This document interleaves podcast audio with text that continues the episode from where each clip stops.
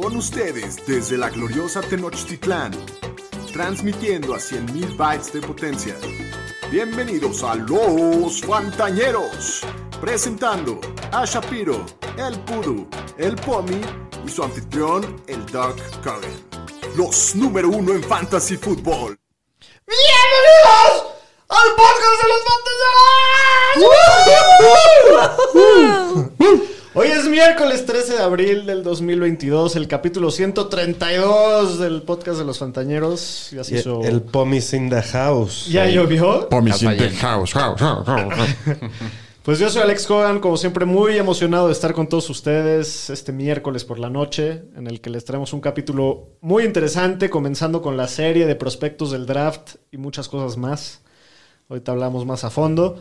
Daniel Shapiro está con nosotros esta noche, ¿cómo estás? Muy bien, doctor. Eh, esperando un draft que mi equipo no va a draftear, pero va a estar muy interesante para Fantasy. Muy bien, interesante. Eh, Jonathan Pomerantz in the house. Doctor, qué alegría, qué felicidad estar aquí de invitado especial. Hoy hay dos, tres invitados especiales. Sí, cabrón.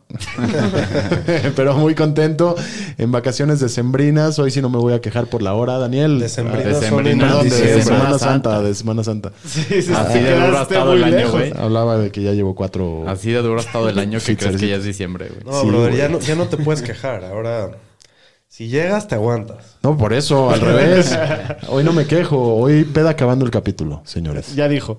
Daniel Aroeste, bienvenido a tu casa, Pudu. ¿Cómo estás? Bien, gracias. Pues emocionado el capítulo de hoy y pues me fui a ver americano profesional aquí en México el sábado. ¿Qué tal estuvo eso? Oh, Cuéntanos. Estuvo muy divertido. La verdad ya extrañaba ver fútbol americano en ¿Cómo vivo. se llama la liga? Se llama Liga de Fútbol Americano, LFA.com.mx la Es, página. es- es la liga más a- creativa del planeta. A los mexicas contra los gallos estuvo buenazo. ¿Quién ganó, señor Ganaron los mexicas, el equipo de la Ciudad de México. ¿Trae nivel o juegan como Pues ya juegan pasaron a playoffs. Gracias por la invitación al señor Gontrán. Y pues esperamos ahí verlos para playoffs. ¿Y qué? ¿Alguna jugada buena? ¿Algo, algo que comentar? Buena Échate la jugada del perro. Pues se echaba un jugador, se echó un caratazo. ¿Se acuerdan la de Antonio Brown al pateador de. Al pateador De de, los. Browns. Así, uno en el. Uno de los gallos a un defensivo de, de los mexicas le lo marcaron castigo 15 yardas para atrás y les mató el drive. Le echó un caratazo y se echaron ahí dos flip flickers. Estuvo divertido, la verdad, muy entretenido. Muy bien. ¿Estuvo buena la peda, señor Estadística? También, también. Muy bien, pues eh, la noche de hoy, como ya sabrán todos ustedes, tenemos también un invitado muy especial, que es el señor Draft Misterio, que está en vivo con nosotros, bueno, a larga distancia, pero en vivo con todos ustedes, Pero pero, con nosotros. con nosotros y en el corazón. Desde la tierra prometida. Marcos Acal, bienvenido mi querido Marquitos, ¿cómo estás? Hola Doc, ¿qué tal? Pomi, Shapiro, Aro, qué gusto. Pues la verdad muy emocionado, feliz, contento de estar con ustedes. Felicidades por el capítulo 132, qué rápido se pasa el tiempo. Me acuerdo cuando, eh, pues antes de que lancen el programa, por ahí ya nos conocíamos y me habían preguntado que qué opinaba de ciertas cosas y increíble todo lo que han logrado y pues aquí siempre escuchándolos y ahora me considero el quinto fantañero. Entonces, Eso. muy contento de, de No, estar es- aquí. Se me está rodando la de cocodrilo con las cosas tan bonitas. Cambio de los fontañeros. Sale el Pomi. Entra Marquitos, neces- necesitamos hablar en privado tuyo.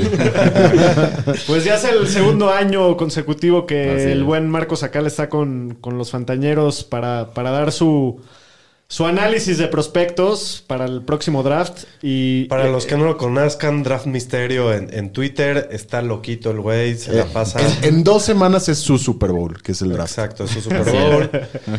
Aunque a veces falla, pero normalmente. sí. Aunque normalmente falla. Ah, no. No, la verdad, muy, muy. ¿Qué, qué dices? No, que na- na- nadie le pega al 100% de los hits. Sí, Pero bueno, Pero la, la vez pasada nos diste en la madre en la quiniela, eso sí quiero que sepas. sí, nos ganó. Entonces, este, pues sí, muy contentos de, de tener a Marcos con nosotros. Eh, antes de empezar con el capítulo, como siempre, les recuerdo que nos pueden encontrar en todas nuestras redes sociales como arroba los fantaneros. A Marquitos acá lo pueden encontrar como arroba draft misterio, ahí anda en Twitter. Y pues conéctense al canal de YouTube si todavía no lo han hecho. Ya estamos streameando en vivo. Denle, denle dedito para arriba, like. Dedito eh, pa' arriba, no pa' subscribe. dentro. El, O sea, o- suscríbanse. o las dos, o lo que quieran, Lo que pero- gusten, con los deditos. Lo Pícale que a la- sea. píquenle a todas las campanitas que digan los También. fontaneros. Píquense las campanitas, También, todo, todo. lo que quieran. Pero bueno, también, ah, también recordarles Dejen que ya, ya, comentarios, ya los fantañeros, aunque, aunque ya no es de nuestra generación, ya también somos tiktokeros. Sí. Entonces ahí, ahí lleguenle al TikTok. que- No, y los, que- y los- ha habido unos buenos. Las cápsulas que está haciendo el señor estadística de prospectos Sí, están buenos. tremebundas. No me Yo creo que hasta Draft Misterio lo pone orgulloso eso. Pero bueno, Claro, ne- necesito abrir mi, mi cuenta de TikTok. ya Pero te tardaste. cuando por lo pronto les voy a dar like. Bien. Entonces, Muy eso bien. es todo. Bueno, pues vámonos con las noticias, Pudu. Las noticias con el señor estadística. Pues vamos a empezar con una noticia triste que el sábado falleció el quarterback Dwayne Haskins a los 24 años en un accidente de tránsito ahí en Florida. Pues pobre de él, que descanse en paz. La verdad, qué manera más fea de empezar el fin de semana. Sí, no, Sí, no. noticia cayó como shock. Un chavito, Dwayne Haskins. Sí, sí, estuvo muy Sí, la ve- verdad, toda su familia, pobres. sí, Pero bueno. que no sepan más de penas. Y pues en el tema de Deshaun Watson, ya básicamente dijeron que ninguna de las demandas civiles que tiene se van a ir a corte en esta temporada de 2022. Acordaron que el juicio no se lleve a cabo entre el primero de agosto del 2022 y el primero de marzo de 2023. Ya que el abogado que está representando las 22 demandas dijo que no puede tener los casos listos hasta antes de marzo del 2023. Y, y lo, Qué tienen en su, lo, lo- lo tienen en su Sí. fantasy. Sí, básicamente.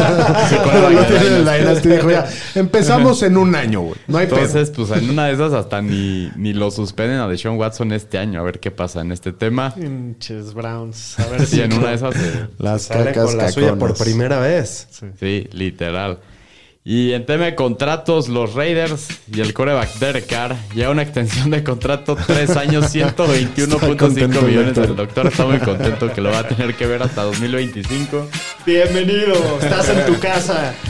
Podrían estar peor, la verdad. Mira, yo creo que los Raiders no podían hacer nada más. Le tenían que pagar, no había mejores opciones. Sí. Pero como cualquier rival del, del AFC West, creo que todos estamos contentos. Pues felicidades, doctor. Muchas gracias, se aprecia. Y en el tema de la demanda de Brian Flores, el ex head coach Steve Wilkins y el ex defensive coordinator Ray Horton se van a unir a esta demanda. También sobre. Están ellos diciendo que también fueron discriminados en procesos de contrataciones del NFL. Y en rumores salió que el corredor de el corredor Melvin Gordon está en discusión con los Ravens. No me para la hagas, por un acuerdo de favor, señor. Pues sí, parece que los Ravens están buscando corredores porque parece que los dos lastimados, pues no sé, por lo duda. menos de uno no va muy bien su rehabilitación. ¿De cuál? De, De Gus Edwards. Parece de Gus Edwards. Y de JK. No, Pues dice que va bien, pero igual creo. se voló el ACL, entonces pues sí son lesiones complicadas. Y en tema de lesiones, el receptor de los Bengals, T. Higgins, se operó del labrum y se espera que esté listo antes de training camp. Sí, se, operó, se operó a tiempo. ¿Algo más de noticias? Pues eso nada más. Hasta aquí mi reporte, Joaquín. Bueno, la semana 5 de la agencia libre del NFL también estuvo medio cacosa. Sí.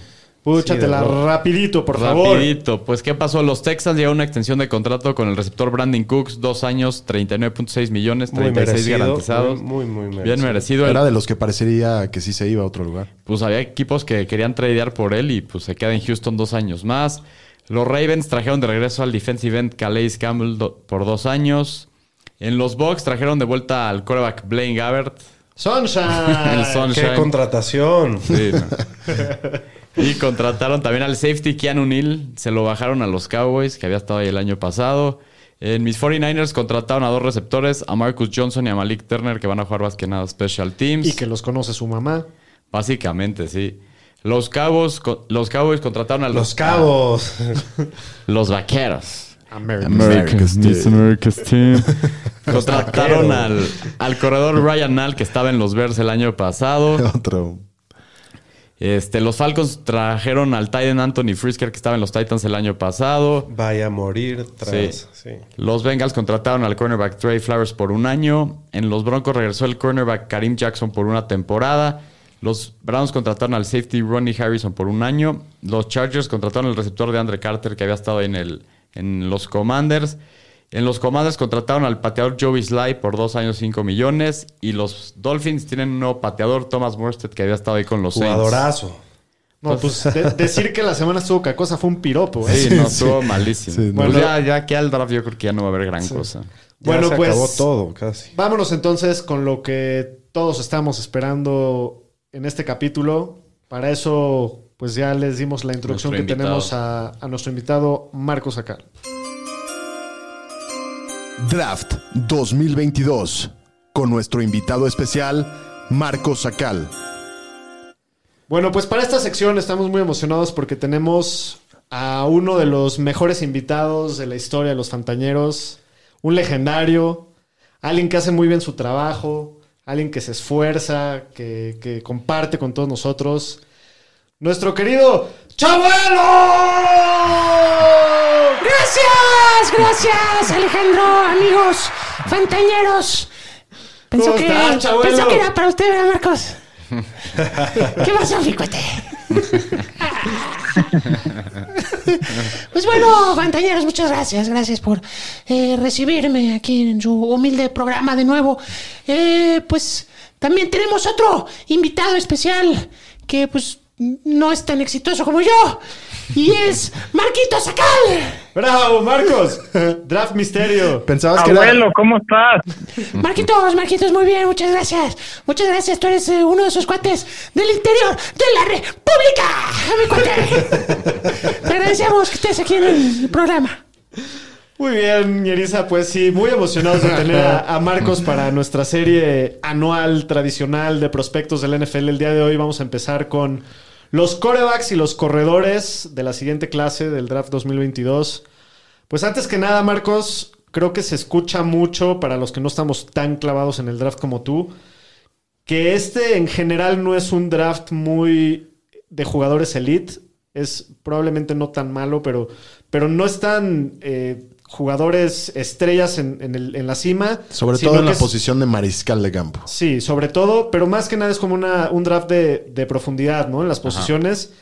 ¿Cómo ves en especial a estas dos posiciones, corebacks y corredores, este año comparado con otros? Sí, es correcto eso que dices. Eh, creo que es un draft de trincheras. Este va a ser un draft de línea ofensiva, línea defensiva, especialmente pass rushers. Y ahí sí podemos ver muchos jugadores elite y mucha profundidad. Y eh, pues ya cuando hablamos de posiciones que tienen impacto en fantasy, pues quizás no sea tan relevante como en otros años. Eh, empezando con los corebacks que me preguntas, hay corebacks interesantes, pero eh, al mismo tiempo no son corebacks que tienen un perfil como el que tenía Trevor Lawrence el año pasado, Joe Burrow, Tú, que ah, pueden tener un impacto Claro. necesariamente inmediato. claro. Entonces, eh, Y, de- y, y y hablando sí me de- escuchan, ¿verdad? Sí, sí, Sí, sí. perfecto. Y hablando de, de corredores, ¿cómo está la clase?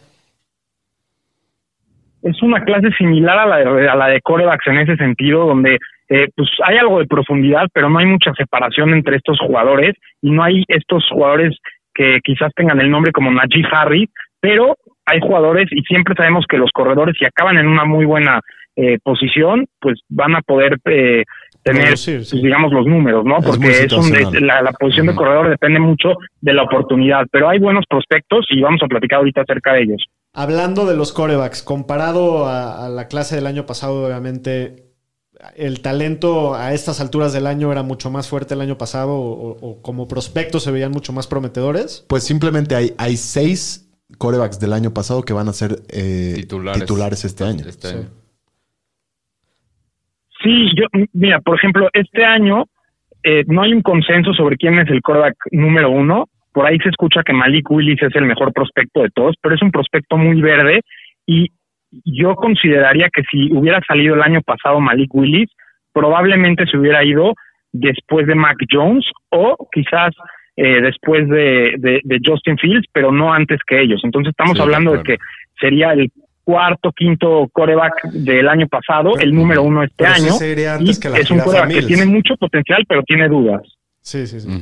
Oye, ¿y eh, quién es tu coreback uno en esta clase? ¿Cómo los tienes tú rankeados? ¿Es Malik Willis el, el número uno? Sí, es Malik Willis y les voy a platicar por qué.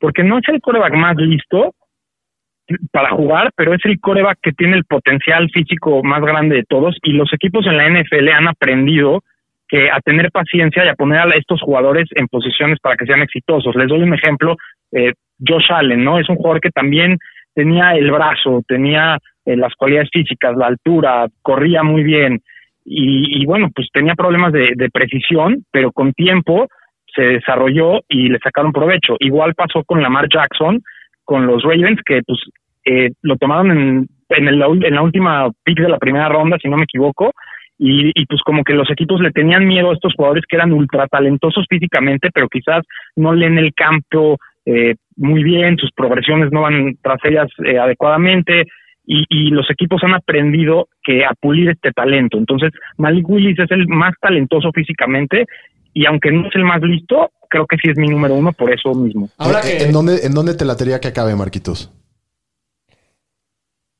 Yo quisiera que se fuera a los Lions, honestamente, con la selección que- número dos. Para que se apeste toda su vida. Le deseas el mal. ¿Qué tienes contra él o qué? No, porque creo que mere- merecen ya, ¿no? O sea, tuvieron a Stafford mucho tiempo, pero merecen una cara de la franquicia y alguien que, que los pueda levantar un poco. Eh, y al final también por, por el mismo tema de Jared Goff, ¿no? Como que es un coreback que sabemos que difícilmente los va a llevar para el Super Bowl y que y pues están un poco atorados ahí. Necesita ese empujón para poder dar el siguiente nivel. Y, y creo que Malik Willis o lo presiona o le quita su chamba. Que se pudran. ¿Crees que se lo van a llevar tan temprano en el draft, en el pick 2? No, lo veo difícil. Yo creo que están comprometidos ahí con, con Jared Goff. Y, y, y algo que puede ser interesante es que los Saints tienen dos primeras rondas. Tienen Sí. la selección número 16 y la 19. Ajá. Por ahí pudieran hacer un trade-up, quizás con los Giants en el pick 5, algo así, y, Detroit. y podrían tomarlo ahí. Yo creo que se va por ahí. Sí, yo, yo sí estoy seguro que algún equipo va a tradear por él o, o se va a ir dentro del top 10. O sea, yo, yo creo que eh, richar por corebacks está muy de moda. Yo ¿no? tengo Sí. dos preguntas. Primero, Marcos, eh, ¿de qué tamaño de talento físico estamos hablando? Me Eh, recuerda, no, ahorita que mencionaste a Lamar Jackson, dime si estoy loco, pero me recuerda un poquito a su estilo de juego. No es la explosividad ni el, atleti- ni el atleticismo de, de Lamar Jackson, pero más o menos en cómo se mueve y, cómo puede llegar a correr. Me recuerda un poquito a él. No sé si. ¿Qué opinas tú? Sí, sí, corre increíble. La verdad es un jugador que tiene piernas para que, que no le envidia a, a nadie. Yo lo compararía tal vez con un Tyro Taylor, pero con un mejor brazo que Tyro Taylor. O sea, y Tyro Taylor era, era conservador en su manera de jugar. Malik Willis es muy agresivo. O sea, es un, es un coreback que busca siempre la jugada grande y busca eh, los touchdowns de 50, 60, 70 yardas. Y ahí les va un dato muy interesante que no, no sé cómo lo interpreten ustedes, pero el 50% de las ocasiones en las que Malik Willis tomaba el balón para pasar, o sea, en una jugada de pase que no era una corrida este, ya predispuesta, él salía o a correr o lo capturaban, que es una cifra sí, enorme. Imagínate, enorme. el 50% de las veces corre o lo capturan. Sí, sí, Entonces sí. tiene que aprender, tiene que Sí. aprender a quedarse en la bolsa de protección. Eso lo que dices fue el coreback de esta clase el que más se tardaba en soltar pases, 3.33 segundos por Sí, eso, intento. eso puede ser un problema. Tiene Aunque que pro- mejorar en eso. si estamos hablando para fantasy, creo que es el de todos los corebacks y cae en una buena situación, el más atractivo, Claro, ¿no? por- Sí, es el que tiene un techo más alto por Y- el y, y porque potencial. corre, ¿no? Sí, Porque corre sin duda. lleva los últimos dos años promedió más de 100 yardas corriendo por partido. Pues sí, yo creo que yo creo que el éxito o el fra- va a ser de esos corebacks. Yo siento que va a depender su éxito o su fracaso de la situación en la que caiga y el sistema al que Correcto. caiga, Lo he escuchado un poco más comparado a Jalen Hurts. como ese estilo de juego. Sí. Ok. ¿Quién más? ¿Quién más, Marquitos? ¿Quién Háblanos de más corebacks. tu número dos? Pues el, el número dos es eh, Kenny Pickett, que es el coreback de Pittsburgh, de la Universidad de Pittsburgh, El Manitas. y es un coreback mucho más convencional en su manera de, de jugar, de procesar. Lo que me gusta de él es que tiene experiencia de cuatro años en colegial, entonces, y ha venido de, de menos a más en su carrera. No, no era considerado un, un, coreback de primera ronda hasta este año, y un poquito lo mismo que le pasó a Joe Burrow, que era un medio un desconocido y poco a poco empezó a agarrar este momento. A, a Eh, es, un, niveles. es un buen ¿no? coreback.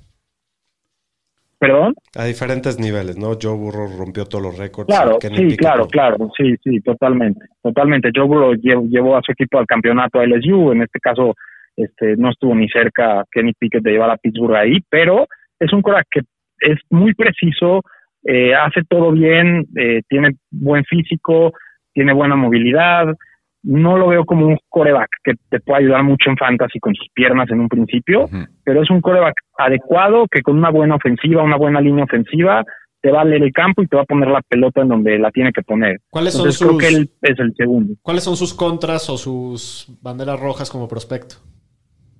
La mano. Sí, por, Pues- por ahí en el combine le midieron las, las manos y pues estaban muy chicas, entonces eh, se criticaba un poco eso, pero... Sí, sí, sí. ¿Qué, Doc? Cuéntanos. Usa, Pero usa realmente guantes no- chicos. Pues aguanta, chicos. Sí. No, no hay mucho que criticarle, realmente es un coreback bastante completo. Por ahí hay- tiene una jugada muy interesante, no sé si se acuerdan o si la vieron, que, que hace como un fake eh, slide, slide, o sea, se va, se va como a, a tirar, Ah, digamos, como para sí, que se no termine, se tira. se va a resbalar, para, que tire- para que se termine la jugada y como que finta y se sigue corriendo y corre 50 yardas eh, de touchdown. Eh, pero es un coreback completo, ¿no? No, no creo que tenga muchas debilidades, la verdad, pero tampoco tiene tantos atributos. Ok. Ok. O sea, un me- mediocre, media, media, medias tintas. Este, yo tengo una pregunta. eh, me gustaría saber el cómo está el ranking de Chabelo, ¿no? ¿El, el ranking de Chabelo? Sí. ¿De, de qué? Uno, Exacto. ¿Quién es el uno? Malek Willis. Exacto. Dos, Kenny Pickett. Número tres, ¿Quién es el número 3, Marquita? El número tres es Desmond Reader, el coreback de Cincinnati. Y es un coreback bastante atractivo, me gusta mucho.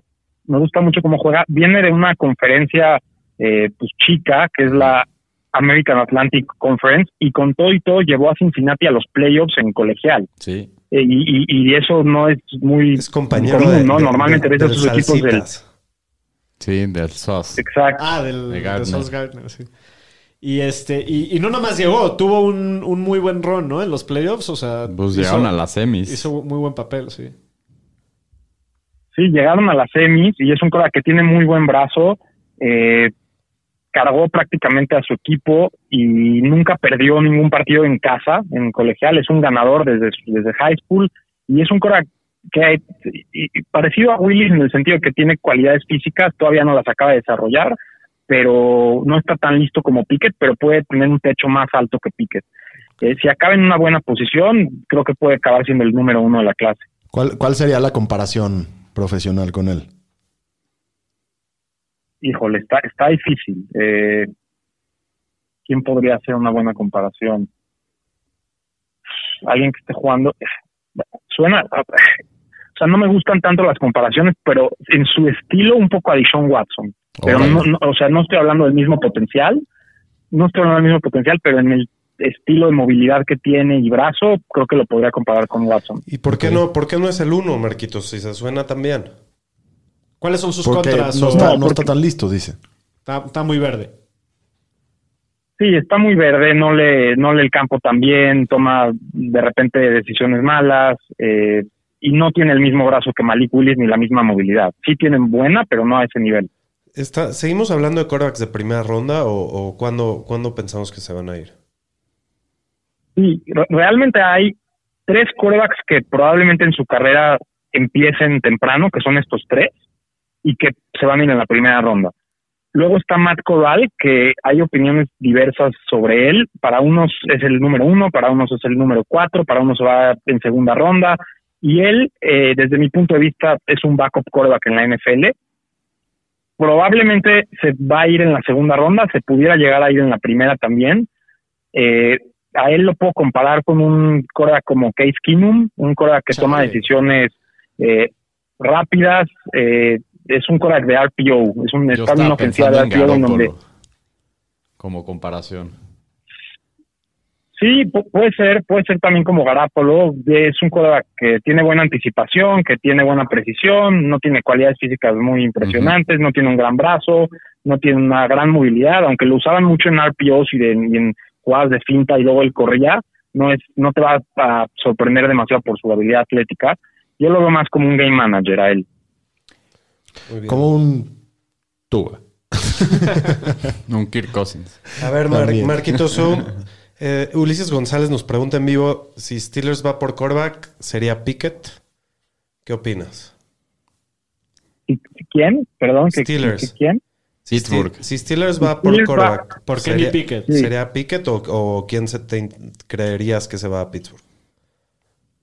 Yo creo que eh, quisieran, Mike Tomlin quisiera a Malik Willis como su opción número uno. De hecho, se le vio ahí muy de cerca en el combine. Eh, estaban ahí platicando y todo. Y yo creo que sería su opción número uno, pero difícilmente les llegue. Pickett pudiera ser interesante. Eh, pues viene de la Universidad de Pittsburgh, entonces está esa conexión también. Pero mi sentido me dice que no, que Pickett no va a ser, que Pickett quizás se vaya un equipo como los Panthers y que Desmond Reader va a acabar siendo el quarterback de Yo, los yo escuché Steelers. que Desmond Reader fue uno de las, de las entrevistas de los Steelers de las, antes del draft. Entonces, probablemente hay ese interés también por ahí. No, pero bueno, yo también lo veo como si es un equipo que está interesado en quarterbacks, vas a entrevistar a todos. A todos. Pero, Sí. no, pero no entrevistaron a, a cinco, entrevistaron a uno o dos. Entonces, digo, no quiere decir nada, pero pues simplemente está ese interés, ¿no? Muy bien. Eh, ¿Quién sigue después de Matt Corral? El quinto. De Matt Corral Yo- yo tengo a Sam Howell de Irrelevante. North Carolina. ¿A quién, perdón? ¿A Sam Howell? Sí. Sam Howell de, de North Carolina, que antes de empezar el año estaba considerado como el número uno, pero tuvo un año un poquito más bajo eh, de lo que se esperaba. Y es un coreback que muchos eh, se ríen, pero, pero pareciera un clon de Baker Mayfield en muchos sentidos, en su juego y también físicamente se parece. Literal. Entonces, eh, es un coreback que tiene buen brazo, que tiene buena movilidad, es un coreback compacto, fuerte de, de arriba y pues puso números muy buenos en su carrera colegial. Fue titular durante tres años, pero la verdad es de que no dio el ancho este año y pues bajó mucho sus bonos. Sí, hubo momentos que hasta lo sentaban, ¿no? Sí. A, a la mitad de partidos. Y, o sea, que no lograron ni acabar el partido. Pues sí, es una, Sí, es sí. una clase de, de corebacks bastante con mucha incertidumbre. Eh, probablemente si, si bien nos va, salen uno o dos así muy buenos. Así es como Nunca pinta, sabes, ¿no? Nunca nunca sabes, pero así es como pinta. Y Eh, para Fantasy también se ve bastante apestoso. Aparte, todo, ¿no? aparte lo que yo creo que fuera de Pittsburgh, las, los equipos que necesitan corebacks, tampoco hay un equipo así tan atractivo que diga, bueno, puta, si cae Malik Willis, este equipo puede dar el ancho y, y levantar como que no... la- las necesidades de los equipos y combinada con la clase de corebacks no se me hace tan No, atractivo. yo, eso. yo creo que si caen o en Pittsburgh o en Seattle pueden estar bien. Pues sí. Muy bien, pasemos ahora a los corredores. Marquitos, Mira, aquí, aquí hay mejores opciones, ¿o no, mi Marcos?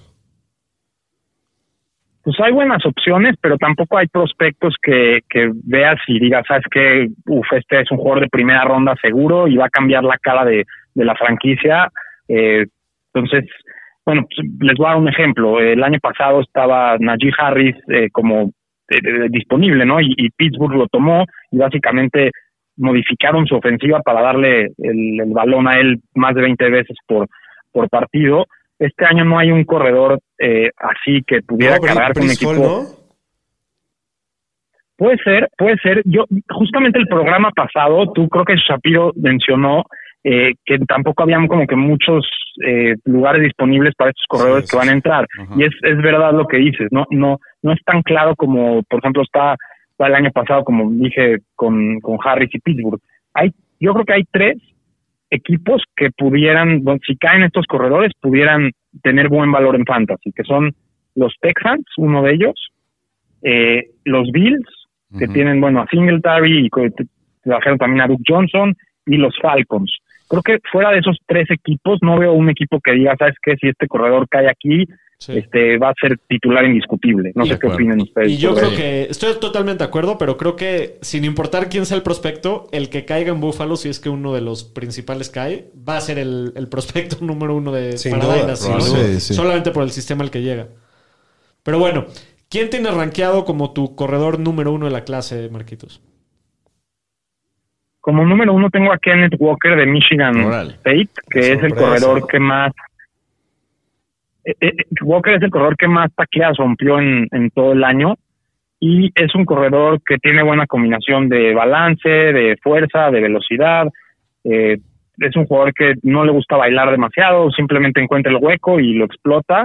Y no es un corredor que tal vez te llame tantísimo la, la atención como en otros años un eh, Jonathan Taylor, un Javonte Williams, pero el tipo hace su trabajo, lo hace bien y se acaba en una buena situación, eh, va, va a poner buenos puntos de fantasy. Yo creo que Walker es mi número uno. ¿Con quién lo compararías en la NFL actual? El estilo de juego y el tamaño del corredor. Tiene buena paciencia, no al mismo nivel, pero tiene el estilo de paciencia un poco de otro jugador que salió de Michigan State, Le'Veon Bell. que jugaba en los Steelers, a ver si, saben de quién estoy hablando.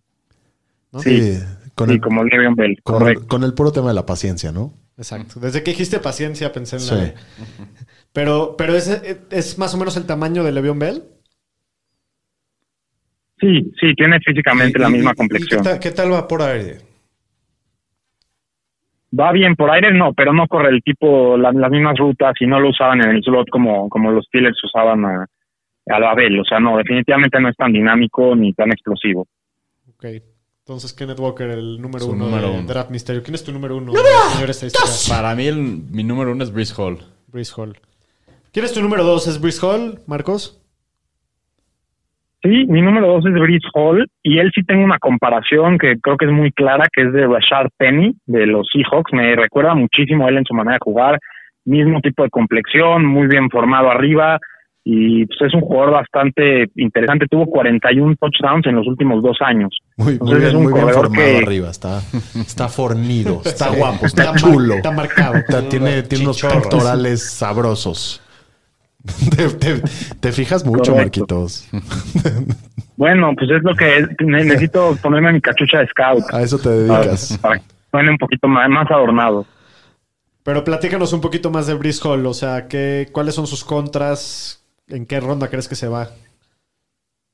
Pues viene en Iowa, de, de Iowa State y, y justo se habla en los círculos de la NFL que eh, fue el corredor que más impresionó en los Pro Days, en los Scouts, y que probablemente se va a ir en la primera ronda. Órale. Entonces, eh, ahorita es el corredor del que más se habla, el que más mejor momentum tiene, tiene buen movimiento de, de pies, es un corredor que tiene buenos movimientos y Que yo va creo muy que bien sí se por va a acabar aire también, yendo. ¿no? en la sí, sí, también aporta mucho por aire y pues bueno, él sería mi dos.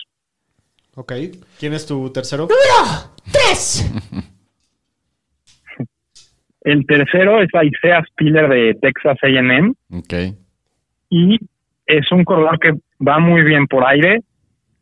Es un corredor que tengo una comparación que es la Tavius Murray, porque lo que hace este corredor es que no bailan demasiado y el tipo le dan la pelota y va vertical y, y va físico y te va a tratar de ganar con el cuerpo, te va a tratar de conseguir las yardas difíciles y es un corredor bastante fuerte, de bastante buen tamaño. Ok. Yo ahí sí estoy. en co- yo estoy. Para mí, mi 3 es Rashad White, el de Arizona State. Yo tengo de 4 a. ¿Por qué, señor estadística? ¿Cuál, Bueno, es, cuál bueno. es la razón? Pues Rashad White, la verdad, creo que es el mejor por aire de toda la perdí. clase. Bueno, bueno. Sí, ¿Nos te escuchas, escuchamos, Marco? Te, escuchamos, te escuchamos. Te llamamos de nuevo. No, ¿sigues ahí, Marcos? No escucha. Tenemos fallas técnicas. Ya lo, lo- Vamos a volverle a marcar. a marcar. lo llamamos de nuevo. De mientras ponte una rolita. De, de mientras podemos bailar. Tráete, una, tráete otros drinks o ah, ¿qué, qué pedo. Vamos por otra, vamos por una ¿Qué cuba. pedo, pinche Pablo? Ahí está ya. Bueno, bueno. ¿Qué hay, Marcos? Ya nos Estamos de vuelta. ¡Está de vuelta! Draft Misterio. Venga. Bueno, nos estaba, intermedio. nos está diciendo el señor estadística que tú, tú tienes un poquito diferente el orden, ¿no? Sí, yo mi 3 es Rashad White, el de Arizona State. ¿Por, ¿Por qué? qué? ¿Por qué, señor? Pues es muy bueno por aire, probablemente es el mejor de toda la clase por aire. Este tuvo un target share del 16% el año pasado, que para college es ridículo. Tiene muy buena visión, muy rápido. Se vio muy bien en el Combine, en el Senior Bowl. Y pues es uno que va subiendo en el board. Y a mí personalmente me gusta más que Spiller. Uh, Lo comparan con Le'Veon Bell este también y con Arian Foster. uh, te No, chingaron. cuestiones de gustos. Muy bien, Marquitos, ¿quién tienes en el siguiente lugar? En el siguiente lugar es un corredor que es no nada más me gusta como corredor, sino como prospecto es uno de mis favoritos, que se llama Kyren Williams de Notre Dame. Es un jugador súper dinámico, es un jugador que va muy bien por aire. De hecho, me recuerda un poco a Austin Eckler en su manera de jugar, cómo lo mueven, es, es pequeño, Eh, no es tan pequeño como Austin Eckler, pero es ese mismo tipo de corredor que te puede atrapar 50 pases por, por este, temporada y es un corredor que para su mala fortuna en el combine eh, corrió para eh, corrió en, en 4.6 el 4 yard dash o 4.65 creo, si no me equivoco o 7 sí tuvo, tuvo malos números y ahí como que empezó a bajar sus bonos demasiado pero si vemos sus highlights Sí, creo que el- para la mí es el velocidad en el más juego no, no, no demuestra eso, ¿no? ¿No te preocupa un poco Exacto. el tamaño, Marcos? Este sí es mucho más Sí, chiquito. no, no creo que es un corredor de, de tres downs, pero es un corredor que cuando se acabe en una buena ofensiva y una- un equipo inteligente que lo sepa usar, la va a romper. Yo creo que es un súper jugador para tomar en la tercera ronda. Me, me encantaría que lo tomen los Dolphins o cualquier equipo, de verdad estarían contentísimos con él. Y es el jugador que sus highlights me gustan más, los que más disfruto ver. Ah, porque además el Rey Misterio le va a los delfines. El draft. El draft, mister. El Draft El Misterio, Rey perdón. Misterio. No, El ese no. Si le quieres decir, El, el- el- el Rey Draft. Le va el perro aguayo. El, el Rey Draft Misterio le va a los delfines. Nada más para avisarle a la ñeriza que tomemos los consejos de dónde vienen. Es lo único. Ok, muy bien. Me gusta. Y vamos por último lugar con tu quinto corredor de la clase. ¿Quién es? Mi quinto corredor de la clase, ese, con ese sí va a estar familiarizado el Pomi. Claro, es mi, hermano es el chiquito. Es el hermano chiquito de Dalvin Cook, que se llama James Cook. Sí, Y- Eh, nombre de pues es pirata, aparte. El Sí, pirata. co- corre bastante, corre bastante similar a, a su hermano, de hecho, así bastante dinámico, muy buena velocidad, tiene muy buenas manos. Lo único que, que tiene él es que es un poco liviano y no, o sea, compartía en Georgia eh, con Samir White y con otros corredores. Entonces no es un corredor que hemos visto que puede tomar 20 o 18 acarreos por partido y aguantar. No sabemos si lo haga, A mí me encanta pero el este tipo vato. tiene mucho, mucho talento, Solo por su hermano. te tiene el pedigrí. No, no, no. ta- También he visto highlights y se ve dicen, que, dicen que si sube como 10 pounds, Ajá. puede convertirse en Y va, alguien. y va a subir 10 pounds. Necesita el peso. Lo comparan mucho también con Camara. A, Ese a estilo. Cook. No, y, Sí. y, pues es- jugó en los Bulldogs, ¿no? O sea, tuvo un papel muy importante en, en Georgia este año también. Entonces sí, también es un muy buen prospecto. Antes de terminar con los corredores, a ver si tienes algún sleeper un poquito más adelante que, que no sea muy sonado en los medios, pero que creas que puede llegar en una buena situación y, y romperla. Sí, hay un corredor que se llama Hassan Haskins, que es de la Universidad de Michigan, Y eh, tuvo 20 touchdowns el año pasado. Es un corredor que me gusta mucho porque tiene nariz para anotar. El tipo, si ves sus highlights, vas a ver anotación tras anotación tras anotación y todas dentro- en el red zone. O sea, no es un corredor que se va a escapar 60, 70 yardas, pero es un corredor consistente que te hace el trabajo como lo tiene que hacer y por ahí se escucha que se va a ir como en la quinta, sexta ronda y creo que puede ser buen valor. Muy bien, interesante. Wow. Algo... A ver, yo, yo les tengo una pregunta. Si tu draft de Dynasty fuera hoy y tuvieras que tomar un corredor, ¿a quién te llevas? En la primera ronda. Hall. O sea, el primer pick. Sí. Sin saber a qué situación llega. Pues a Sin Hall. ser, ¿no? Breece Breece Hall, Hall. yo también. Sí. ¿Tú, Marcos? por lo que se escucha en los medios de la NFL de que quién va a ser el primero en que se va a ir es Brice Hall, yo también tomaría Brice Hall. Ok. Muy bien. Muy bien, pues qué interesante. Sí, digo, nada más decir que pues ahorita estamos hablando de quién son los jugadores y todo para que entiendan un poco más, pero la verdad es que es muy difícil saber qué va a pasar con ellos en la liga porque Por la situación. quién sabe a dónde van a terminar Sí, y cada, claro. cada lugar es muy distinto y Claro, porque como- puede que te encante. ¿Quién era tú, no? ¿Quién dijiste que era tú, no? Que- eh, Kenneth Walker, ¿no? Walker. Kenneth Walker. Puede que llegue a un equipo como. ah, No sé, los Giants. ¿Me entiendes? O, o al- o algo así que no sea muy atractivo. Y pues de pronto de ser tu prospecto número uno ya, ya, No, y- ya le cayó. Incluso que llegue a, a algo como Texans, ¿no? Que pues tampoco es una ofensiva. tan Mínimo sabrías que sería el uno, pero. Hay varios corredores también sí, sí. y luego, digo, no los meten tan full desde un inicio. Sí, no, no hay ninguna Digo- situación verdaderamente clara como lo era Pittsburgh el año pasado. Sí, Exacto. de acuerdo. Búfalo, yo diría que el que caiga ahí. Pues es, como el más atractivo. atractivo. Depende, de- depende mucho de cuánto capital de draft invierte Claro. el equipo, ¿no? Si, si, Búfalo, de lo que dicen, Búfalo dicen que está dispuesto a pagar por un corredor ahora sí. si se va la prim- de la primera a la tercera, es que es alguien que está, yo creo que están viendo para ser titular. Si es después, ahí a ver Ya qué va son a más pasar, son volados. tres. Y como decía Marcos, ¿no? Muy importante de esta posición es que, eh, la, de hecho, de lo más importante es que es la, la oportunidad. ¿No? Eh, o sea, no, no tanto el talento, sino en dónde acaben y cuántas veces vaya a tocar la bola. Muy bien, pues Marcos, ha sido un placer como siempre tenerte con nosotros. La semana que entra les tenemos la segunda parte de la serie de prospectos, ahora con receptores y tight ends. Entonces, eh, espérenlo. que la- los receptores van a estar buenos, ¿no? Creo que es la, la mayor carnita para Dynasty en especial sí, de, de este, y hay mucho de qué hablar eh, la siguiente de semana. este draft. Así es. Marcos, muchas gracias por acompañarnos. Gracias, gracias a todos por su tiempo, lo disfruté mucho, nos vemos la semana que entra y pues buenísimo, gracias otra vez. Ya vete a dormir que ya es tarde por tus rumos y mañana hay que trabajar, Marcos. Gracias, Marcos. Así es. Cuídense, señorita. Disfruten ustedes que no trabajan mañana. Sí, sí. cuídense.